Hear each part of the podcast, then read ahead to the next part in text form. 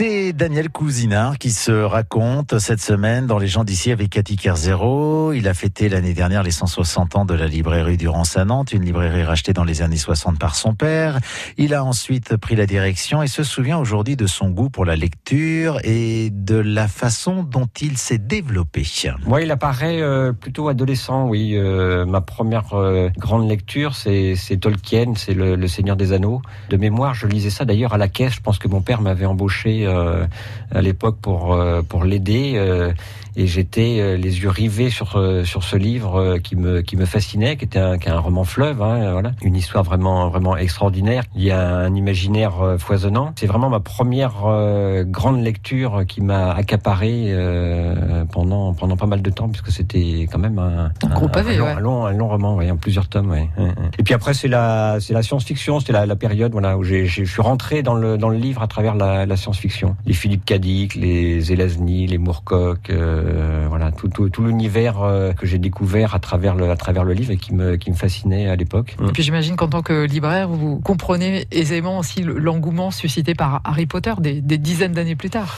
Ah ben oui, oui, oui, oui. Potter, c'est un phénomène majeur évidemment dans, dans l'édition qui a, qui a, amené plein de jeunes à la lecture. Alors qu'il y a peut-être d'un niveau littéraire inférieur à celui de Tolkien, mais il n'y a pas, je ne sais pas s'il faut faire des, des, des, distinctions de niveau littéraire. Euh, voilà, ce qui est, ce qui est important, c'est ce qu'on trouve dans un livre, euh, la, la, la, manière dont il nous accapare, dont il nous fait voyager. Et voilà, peu, peu importe. Euh, voilà. J'ai moi l'habitude de dire qu'un qu'un bon livre, c'est c'est un livre qui nous parle, euh, voilà, ou on pourrait même dire qu'il nous parle de nous, qui nous fait voyager. Donc euh, peu peu importe la forme, à partir du moment où, euh, où on est embarqué dans le dans le voyage, c'est c'est ce qui compte quoi. Ado, donc vous êtes happé par euh, la lecture et happé peu à peu par l'univers de la librairie Durance là. C'est, oui et non. Euh, c'est plutôt mon père qui me Ah. qui me happe.